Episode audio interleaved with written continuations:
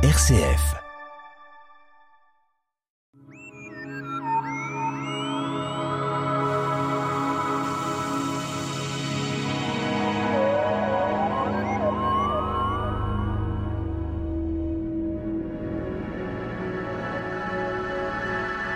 Ici ou là, sur Terre, les impacts d'astéroïdes au cours des millions d'années ont provoqué, suivant leur dimension, des chocs aux conséquences terribles. Notre invité Michel Martin, président de l'Astroclub Les Pléiades.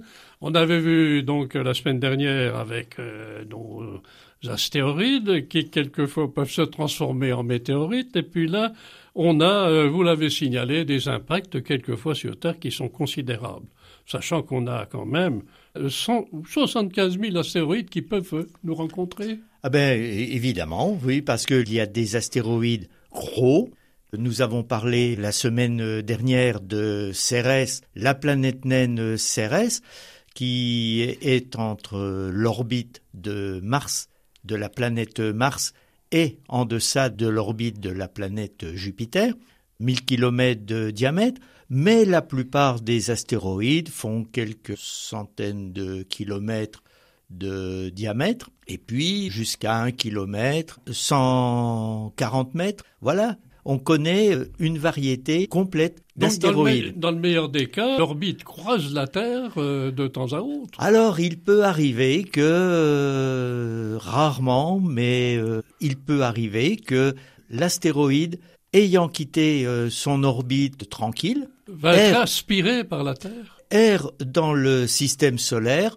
sous l'influence de la planète Jupiter, qui est une grosse planète avec une masse considérable. Ces astéroïdes ont une orbite peut-être qui rencontre l'orbite de notre Terre. Il faut rappeler que notre Terre fait le tour du Soleil pratiquement sur un cercle en un an. Alors il y a euh, les impacts, on en a parlé. On peut situer actuellement, chiffrer le nombre d'impacts qu'on connaît jusqu'à Alors on connaît à peu près 180, euh, 190 impacts euh, sur Terre, des petits impacts, des gros impacts, voilà, parce que on en découvre assez régulièrement, mais on les connaît essentiellement depuis, euh, on va dire, 50 ans, 60 ans. 60 ans, avec le risque évidemment qu'il fasse un impact important, comme vous l'avez dit.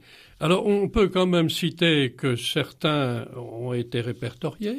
Alors euh, certains sont répertoriés, euh, voilà, parce que... Au visible, évidemment. Alors visible, les géologues date assez précisément les roches qu'il rencontre dans les cratères euh, supposés d'impact. Voilà, il y a des méthodes d'analyse, on dire, euh, avec des éléments euh, radioactifs qui permettent de dater assez précisément depuis, on va dire, 60 ans. 60 ans. Alors il semble qu'aux États-Unis, il y aurait eu donc un astéroïde visible qui se serait écrasé sur les USA.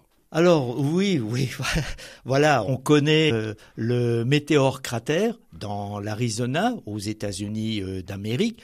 Alors c'est un cratère qui fait à peu près euh, un kilomètre de de diamètre. Profondeur?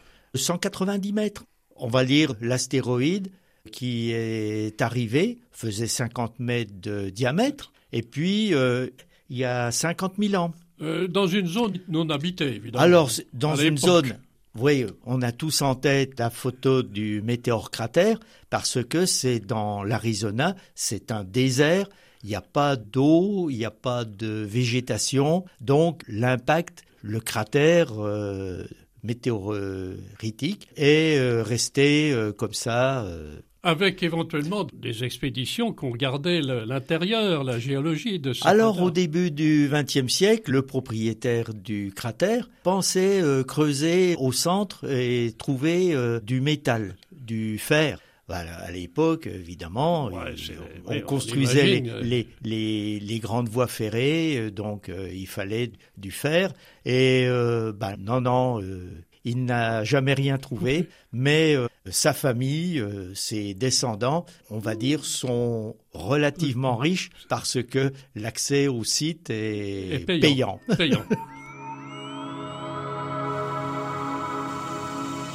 La tête dans les étoiles, le magazine de l'astronomie sur RCF Jura, présenté par Pierre Vialet avec la collaboration de l'Astroclub Les Pléiades à Dole.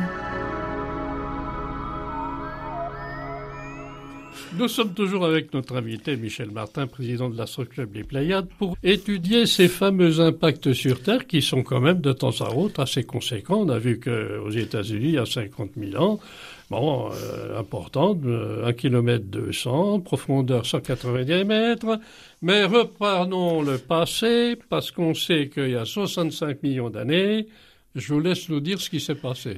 Alors, euh, un gros astéroïde, le plus gros pratiquement euh, connu, il faisait environ 10 km de diamètre, a percuté la Terre il y a 65 millions d'années dans le sud du Mexique, dans la péninsule du Yucatan. Alors ça, ça a provoqué un énorme cratère, 200 km de diamètre. Comme il est tombé à la fois sur la terre et sur l'eau, ça a provoqué un tsunami gigantesque. Les vagues estimé un kilomètre et demi de hauteur. Ça a projeté des poissons à 5000, 6000 mètres, 6000 euh, kilomètres dans le Dakota du Sud on retrouve des poissons euh, fossilisés. Fossilisés, voilà. Alors il y a bien sûr, ça c'est dont parlait bien sûr la disparition des dinosaures à ce moment-là,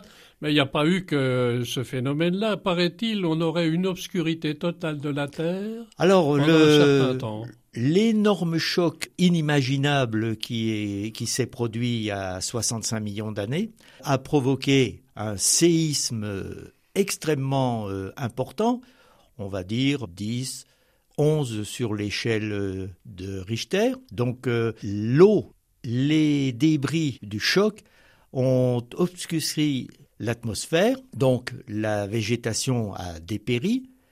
Les dinosaures euh, herbivores qui mangeaient les plantes, les feuilles, etc., ont d'abord disparu parce que ça a duré euh, de nombreuses euh, années. De milliers d'années, par exemple.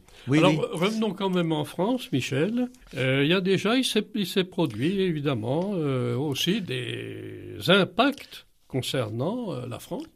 Alors, à la fin des années 60, au niveau de la ville de Rochechouart, un cratère a été décelé par les géologues Auparavant, les pierres constituant les, murs, les maisons, l'église de Rochechouart étaient faites, on va dire, en lave. Alors, il n'y a pas de volcan euh, à proximité et les géologues, à la fin des années 60, ont repéré qu'il y avait eu un gros choc, mais bien avant les dinosaures il y a 220 millions euh, d'années. Donc des plaques qui sont restées intactes, utilisables. Alors des plaques. Alors si on, va euh, à Rochechouart dans un rayon de 30 km autour, on ne voit absolument rien. Par contre, les géologues, dans des carrières, repèrent d'abord les roches fondues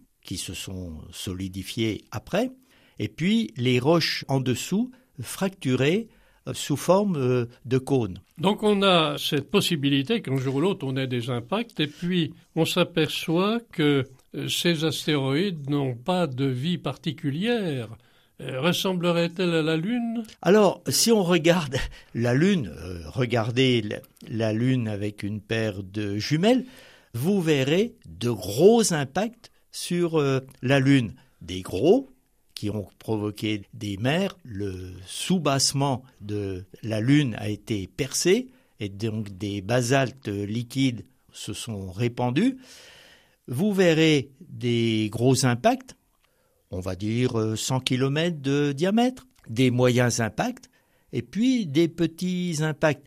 Il faut rappeler que sur notre Lune, il n'y a pas d'eau, il n'y a pas d'atmosphère, donc euh, pas de d'érosion.